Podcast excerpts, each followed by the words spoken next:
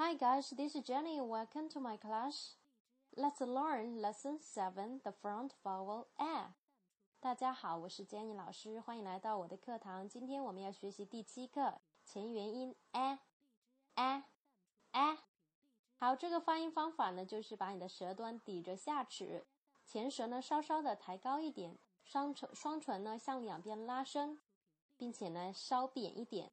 a a a 就是大嘴 a a a。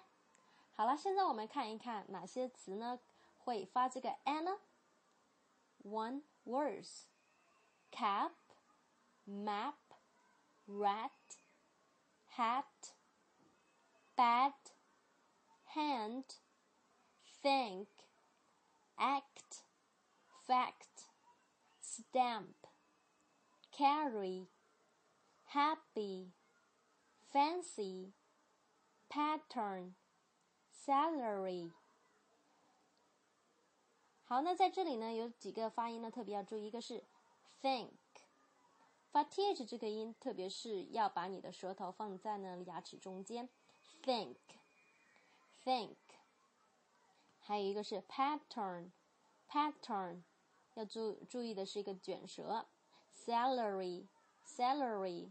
好， 接下来是我们的句子部分，sentences。Catch that mad black cat. Catch that mad black cat. Don't let the cat out of the bag. Don't let the cat out of the bag. 好，我再来朗读一遍哦。Catch that mad black cat. Don't let the cat out of the bag. 句子呢，相对来说呢还是比较简单的。第三个呢是做一个短文 passage 小的短文。好，先听我慢慢的来读一遍吧。I met a little boy Jack who came from another land. I couldn't speak his language, but I took him by the hand. 啊，非常的有趣了啊！I met a little boy Jack who came from another land. I couldn't speak his language, but I took him by the hand. 那从今天起呢，我们的短文部分呢，就全部呢安排在句子的后面，这样呢，我们就一课呢就讲一个音。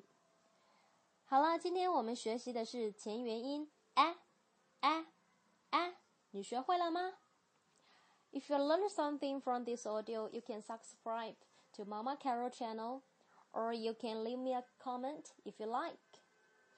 好，如果你觉得这个音频对你有帮助的话呢，你可以分享到你的朋友圈，或者是呢给 Jenny 老师留呃评论哦。好啦，That's all for today. Bye bye.